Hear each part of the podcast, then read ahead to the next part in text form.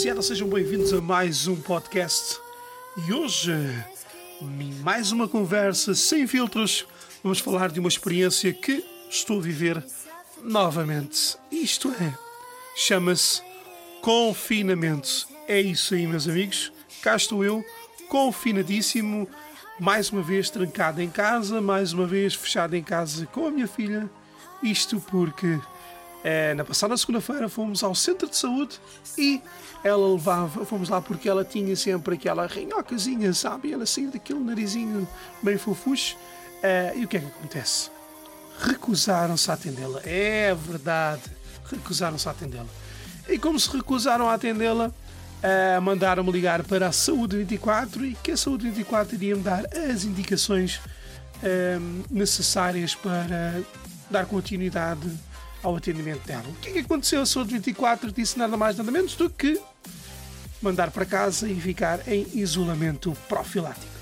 Lembrando que não existia nenhum sintoma, ok? É importante frisar que não havia quaisquer sintomas de uma possível contaminação pelo novo SARS, é, pelo novo Covid-19, vamos assim dizer, um, e por isso não percebi até agora o porquê do confinamento. Mas também já percebi que de facto é mais fácil mandar para casa do que atender. Há de facto aqui uma demonstração de uh, bastante preguiça. Nota-se claramente que há preguiça em fazer alguns atendimentos. Uh, infelizmente, uh, no lado da saúde, temos este tipo de, de profissionais que preferem fazer desta forma do que atender mais uma pessoa, porque daqui a bocado está na hora de ir embora ou porque está na hora de ir almoçar e então é menos esse tempo que vou perder. E pá, graças a Deus que nós temos também os bons profissionais, esses sim que são de louvar e enaltecer por todo o seu trabalho feito durante esta pandemia, esses sim são importantes. O resto, o resto pronto, é, é como tudo na vida, temos sempre alguma, algumas pessoas mais, mais tristes aí espalhadas em qualquer profissão. Bom, a boa notícia. A boa notícia é que hoje de manhã acordo e tenho uh, uma mensagem informando que o teste da minha filha deu, claro está, negativo. Mas nada que me surpreendesse, como é lógico, porque eu não preciso ter aptidões na medicina, não preciso ser um crânio da medicina, nem ser médico, nem ter um diploma para perceber que a minha filha tinha tudo menos Covid-19. Mas mesmo assim foi mais fácil mandar para casa. É fácil pôr as pessoas em casa trancadas, a baterem com a cabeça na parede. É fácil mandar as pessoas para casa para estar a pagar os tais subsídios de parentalidade eh, sem necessidade nenhuma. Haja dinheiro, pois quando chegar à altura das reformas, logo, logo veremos se, se há dinheiro para as mesmas. Mas neste momento o que há é para gastar. Isto é triste. Isto é triste, deixa-me bastante indignado, porque trata-se de crianças, ok? E o facto de olhar para isto e ver que a minha filha não foi atendida, a minha filha não foi vista, viu a sua entrada num centro de saúde, uma unidade médica, a, a ser recusada por supostamente dizerem que era um caso uh, perigoso, um, um caso de risco e que podia estar contaminada com Covid-19 e depois confirmou-se exatamente aquilo que eu esperava, que não havia quaisquer tipos de contaminação. Meus amigos, a primeira reflexão que fiz hoje de manhã foi pensar: será que muitas das pessoas que infelizmente partiram que infelizmente morreram e que foram cotadas como morte por Covid-19, será que essas pessoas de facto tinham Covid-19? Ou das duas, uma? Será que morreram porque, quando foram ao hospital, viram o seu tratamento, o seu atendimento recusado porque podia ser Covid? Então tinha que ir para casa. E se calhar essas pessoas, com o atendimento, com o tratamento de vida adequado, teriam se calhar sobrevivido e ainda estariam cá hoje e até poderiam estar a ouvir neste momento, juntamente contigo, este podcast. Ou até em cenários mais macabros ainda, eh, muitas das pessoas que viram a causa da sua morte cotada como Covid-19 nem sequer era Covid, mas foi mais fácil. Populado é mais simples triste. Triste pensar nisto e é triste pensar numa teoria da conspiração desta, mas com o episódio que vivi, com o episódio que, que senti à flor da pele, não é de todo uh, louco pensar em tal situação, se formos a ver a realidade dos factos. Sem provas, sem motivos, sem sintomas, é mandado para casa. Então, muitas mais pessoas uh, passaram pelo mesmo. Inclusive, nós tivemos, uh, agora recentemente, uma publicação. Uh, a Carolina Patrocínio passou pelo mesmo. A filha foi mandada para casa para confinamento sem sintomas, sem ter Covid. Então, isto não é uma situação pontual. Isto é uma realidade. Isto está a acontecer no nosso país. Estamos, aos poucos e poucos, a tornar-nos num país de terceiro mundo? O que é que nos diferencia de um país de terceiro mundo? Uma economia estável que não temos? Bastante emprego que não temos? Hum? O que? Um governo que também não temos? Temos meia dúzia de, de, de pessoas ali a, a fingir que o governo? É o quê? O que é que nos diferencia de um país de terceiro mundo? É não termos crianças na rua a passar fome? É isso que nos diferencia de um país de terceiro mundo? É termos computadores? É termos telemóveis? É termos comunicações? É isso que nos diferencia de um país de terceiro mundo?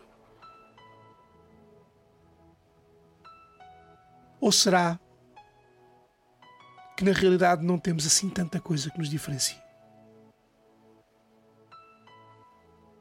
Ou será que temos apenas o muito, mas não temos os básicos? Não temos um sistema de saúde bem implementado, não temos um sistema de saúde funcional, não temos uma economia que nos dê garantias de um futuro risonho não temos poder de compra, não temos estabilidade financeira. Vivemos com custos de vida altíssimos, rendas de casa altíssimas, salários baixíssimos, pelo menos para o cidadão comum, não para um deputado, não para um governante. Esse sim tem um salário muito acima da média. E agora tu dizes ok, mas eles exigem, exigem é, é, perdão, é, é, é, neste momento têm um cargo de, de grande exigência. É um facto. Mas quando chega a altura de eles aumentarem o salário, não é uma votação entre o povo que eles fazem. É uma votação entre eles. Tu não chegas ao teu patrão e não dizes assim: a partir de hoje eu vou ganhar X. A partir de hoje, eu e os meus colegas vamos ganhar X. E agora, eu e os meus colegas vamos levantar a mão para ver quem concorda ou quem discorda do tal aumento salarial e vocês levantam a mão e o vosso patrão tem que pagar. Não, lá não é assim, meu amigo. Lá o, o patrão não, não opina de nada. Lá, lá o patrão só fica a assistir àquele programa, àquele canal do, do ARTV. A única forma que temos de ter acesso a isso é o ARTV ver o circo.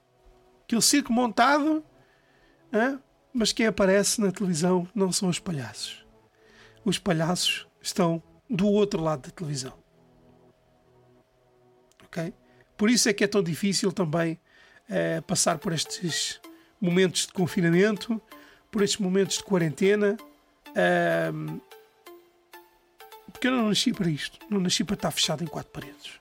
Gosto de liberdade. Gosto de sair pelas ruas a fotografar. Gosto de estar a trabalhar. De fazer o que é meu por dever e por direito. Isso é muito importante. Nós temos deveres, é um facto, mas também temos direitos. E neste país só são realçados os deveres, só são permitidos os deveres, mas não os direitos.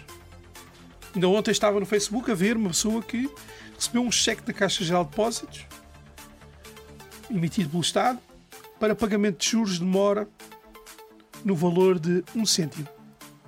Atenção, foi emitido um cheque enviado pelo correio com o valor de um cêntimo. Experimenta tu a pagar uma conta fora do prazo às finanças e tu vais ver se só pagas um cêntimo. Experimenta tu a pagar uma parcela dos teus descontos, do que és patrão que estás desse lado, uma parcela dos descontos dos teus colaboradores, das contribuições, fora do prazo e vais ver se pagas apenas um cêntimo. Isto, aquele cheque é apenas um símbolo daquilo, daquilo que eles nos tentam passar, que nós também temos direitos. Temos o direito de ser gozados, temos o direito de ser os palhaços deste circo que eles chamam de democracia. Mas não tem nada a ver com isso. Democracia, isto, não tem nada. Mas vamos ver em que é que as pessoas continuam a votar e o que está para vir. Bom, eu vou ficando por aqui. Agradeço a todos aqueles que estiveram desse lado a ouvir. Não percas o próximo episódio, porque no próximo episódio vamos falar também de um tema, esse sim, bastante polémico. Vai mexer com muita gente, mas não tem o intuito de ferir suscetibilidades. O tema é religião. Será que Deus existe? Será que a religião é confiável? Será que é apenas porque temos a necessidade de acreditar em algo mais? Ou é apenas o maior negócio da humanidade nos últimos mais de dois mil anos? Eu vou ficando por aqui. Até à próxima. Um abraço.